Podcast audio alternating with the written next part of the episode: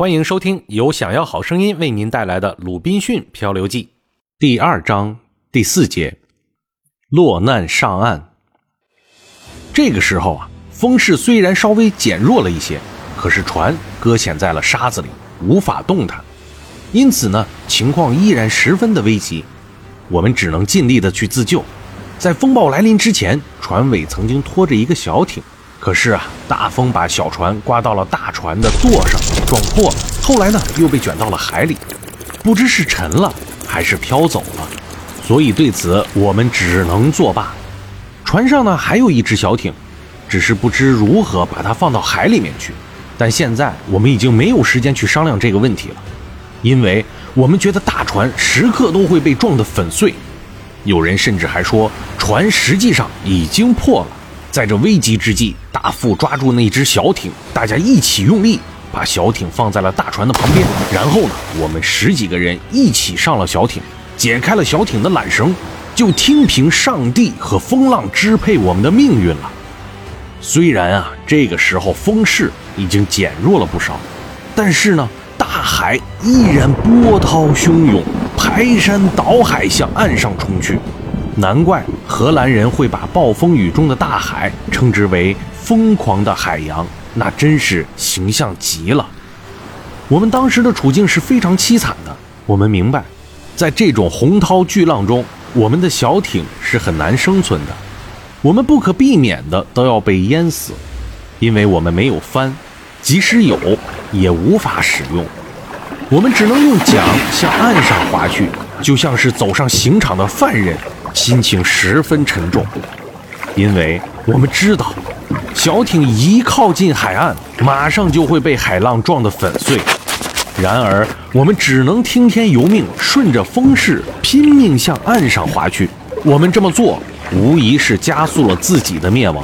等待着我们的是岩石还是沙滩，是陡岸还是浅滩，我们一无所知。我们仅存的一线希望是进入一个海湾或者河口，侥幸呢又把小艇划了进去，或者划进避风的陡岸，找到一片风平浪静的水面。但我们既看不到海湾或者河口，也看不到陡岸，而且我们越靠近海岸，越感到陆地比大海更可怕。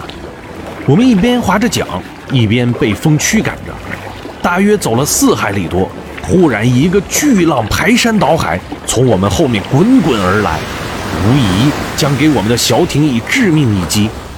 说时迟，那时快，巨浪顿时把我们的小艇打得船底朝天，我们都落在了海里，东一个西一个，大家还来不及喊一声 “Oh my God”，就通通被巨浪吞没了。当我沉入水中时，心乱如麻，实难言表。我平日虽然擅长游水，但在这种惊涛骇浪之中，连浮起来呼吸一下也十分困难。最后，海浪把我冲上了岸，等浪势退时，把我留在半干的岸上。虽然海水已经把我灌得半死，但是我头脑尚还清醒，见到自己已经靠近陆地了，就立即爬起来，拼命向陆地上奔去，以免第二个浪头打来的时候再把我卷入大海。可是，我立即发现。这种情景已经无法逃脱。只见身后高似山一样的海浪汹涌而至，我根本无法抗拒，也无力抗拒。这个时候，我只能尽力浮出水面，并竭力向岸上游去。我唯一的希望是，海浪把我冲到岸边后，不再把我卷回大海。